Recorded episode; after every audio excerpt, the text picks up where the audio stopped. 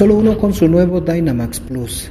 En eventos anteriores del certamen de Humiel Tinimit se ha tenido complicaciones entre agrupaciones que postulan candidatas para este certamen. Según se dio a conocer por parte de integrantes de la Comisión de Humiel Tinimit para este 2022, se está trabajando en un reglamento y con esto evitar que se den eh, conflictos entre agrupaciones y se estaría sancionando también a quienes estén provocando este tipo de enfrentamientos es Ingrid Guzmán, concejal suplente del Consejo Municipal e integrante de la Comisión de Umiel Tinimit, quien habla sobre este tema.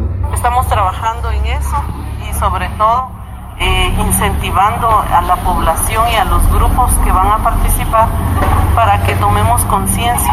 Yo creo que después de, de dos años de no haber realizado estas actividades, pues lo tenemos que retomar de una mejor forma. Yo creo que también a través de, el COVID que nos ha dejado eh, sin realizar estas actividades, pues también podemos eh, reflexionar de la mejor forma para que estas actividades sean con mucho éxito.